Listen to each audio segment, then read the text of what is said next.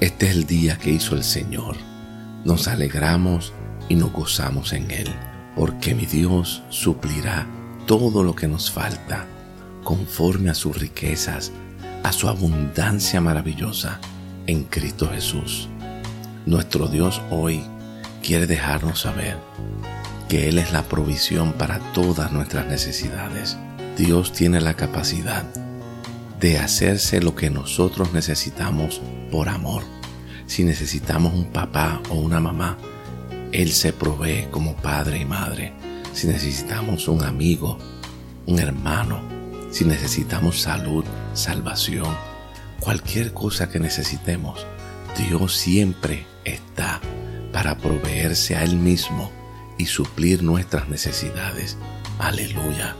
Eso me consuela en este día, sabiendo que no importa lo que pueda vivir en el día de hoy, Dios siempre va a estar ahí para proveerse a mi vida y esta provisión sale de nuestro interior, de lo más profundo de nuestro ser. Desde ahí sale una fuente inagotable, la misma vida de Dios.